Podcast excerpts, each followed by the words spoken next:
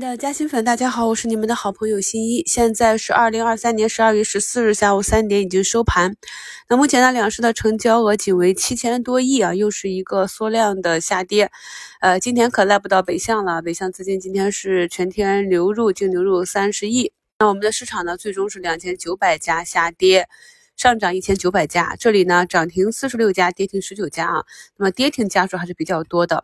那看到一些可能三季度业绩不太好，或者近期短炒的比较高，趋势走弱的这些都有补跌的迹象啊。特别是跌破平台的这些啊，那么风险提示呢，我们也是反复的在讲。那看到像前期的妖股、挥发食品在走弱之后呢，也仅是在十均这里有了三天的反弹，直接就向下。包括呢前几天炒作的混合现实、多模态这一块啊，走弱的个股破位的，像当红科技这种，好像就是一根阴线啊。尽管是今天跌了八个多点，但还没有到十均。那在昨天周评里专门给大家重新啊重点强调了一个出局纪律。趋势上呢，依旧是以多头趋势为主，也跟大家强调了左侧出局和右侧出局，根据个股和个人的持股情况去决定啊。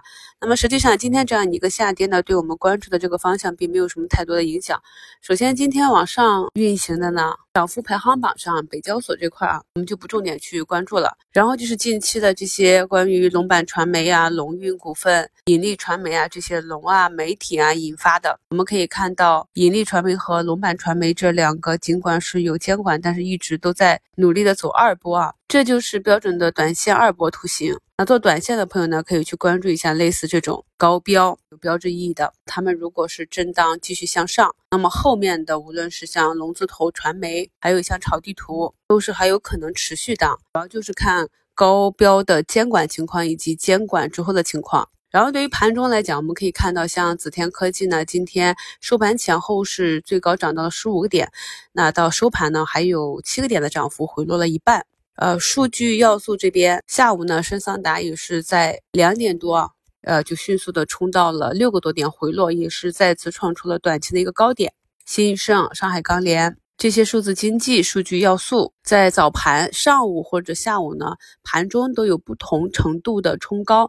那我们这一整个月都是在讲冲高回落如何去手工啊、手动的，或者用条件单去帮助我们做高抛低吸的方法，也是讲过很多次了。最近呢，也是絮絮叨叨讲的低吸高抛。其实市场近期的这样一个震荡走弱，如果呢是在我们的热点板块里去寻找机会的话，对我们的影响并不大。啊如果是在其他板块的话，大部分的个股呢还是跟随市场的节奏，这一点呢大家要理解啊。很多板块和个股呢还是挣扎在止跌这样一个上涨的先天条件啊。那么今天像医药股，呃也是有不同程度的表现。康龙化成呢是早盘冲高六个点回落啊，像这种早盘的。冲高啊，对于中大型盘股来讲的话，有可能是大资金的分布建仓，就要看的持续性。对于中小盘股呢，呃，就没有什么太大的意义啊，可能就是一个超短的行为。对于个股呢，还是要放到板块中，板块中的大部分个股都慢慢的止跌，走出一个底部右侧形态，才能够判定这个板块走出一个底部右侧形态。那此时呢，这个仓位才能够慢慢的去布上。在这之前呢，在弱势和不稳定的时候，仓位上还是一定要控制一下，以免突发的下杀造成了比较被动的一个局面啊。而对于今天盘中有部分数字经济这些我们前期关注的个股呢，有跌破五均的，有跌破十均的啊。那具体判断是不是要进行右侧出局的方法呢？在五点一点二卖点课程里面判断破位去跟大家讲过的，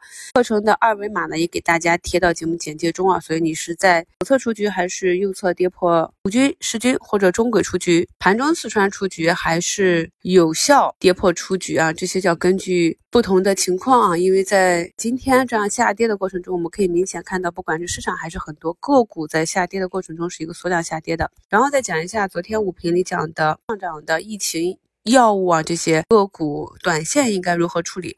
那么昨天早盘竞价看到这个方向是高开，图形又合适的情况下呢，我是把一个板块内的这几只集体的去布上啊。那么接下来的操作呢，也有几套不同的方案。比如说你是看长做短的，唯一的是连续的上涨。那么在今天早盘看到竞价期间的热点并不是这个方向，那么大概率呢今天就不会持续的上涨。那么在个股早盘冲高。或者啊走弱的时候都可以做一个短期的出局。那如果是博弈阴阳相间，因为我们看到很多板块它的上涨和下跌是哎涨一天跌一天的。所以今天没有来得及处理仓位的话，如果今天也是跟随市场成一个。缩量调整的情况，那么就看一下明天早盘，按照啊每天早评跟大家去讲的观察资金流向的情况，看一下有没有机会走出一个阴线调整后的阳线啊，看看给不给你早盘或者盘中冲高出局的机会，这个是看长做短的一个方法。那如果市场没有选择你埋伏的这个板块作为热点板块，股价持续的走弱，那么像这种情况呢，会引发很多技术派的出局，你要考虑去。执行啊止损出局计划，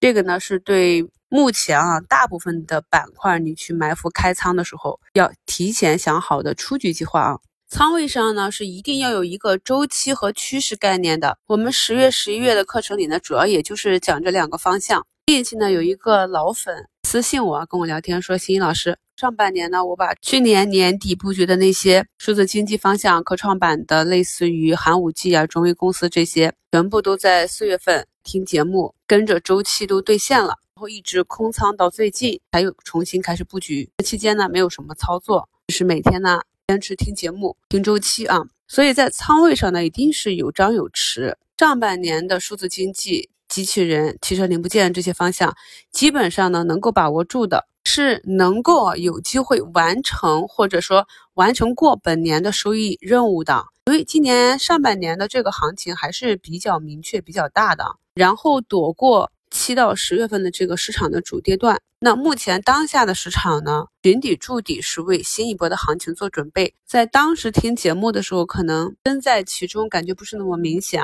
那我们回头回顾本年的节目，本年的行情是不是就是这样？一个节奏啊，所以呢，朋友们在投资的时候一定要松弛有度，不能够天天满仓。节目简介中呢，也就是给大家贴了明晚的直播啊，同时呢，也再次给大家贴出我们进入股市炒股需要去学的、去做的这些准备工作。朋友们有时间的时候可以提前的去听一下。感谢好朋友们的一路陪伴，我是你们的好朋友新一。